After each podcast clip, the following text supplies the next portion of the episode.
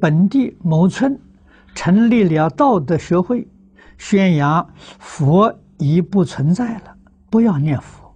香也不要敬了，就是落实《弟子规》。释迦牟尼佛已退位，两千零二年呢，说弥勒佛已经借位掌教，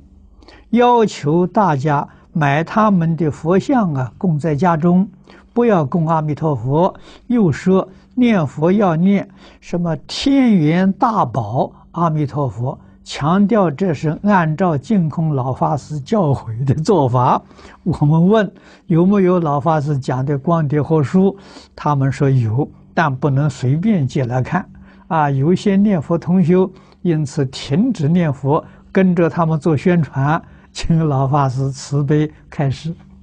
这又是造谣生事，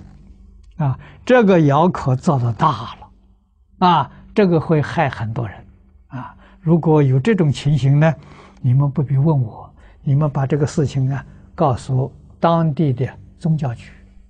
啊，或者当地佛协了，请他们来处理，啊。这个是决定错误，啊，这是在那里欺骗众生，啊，是一种诈财的行为。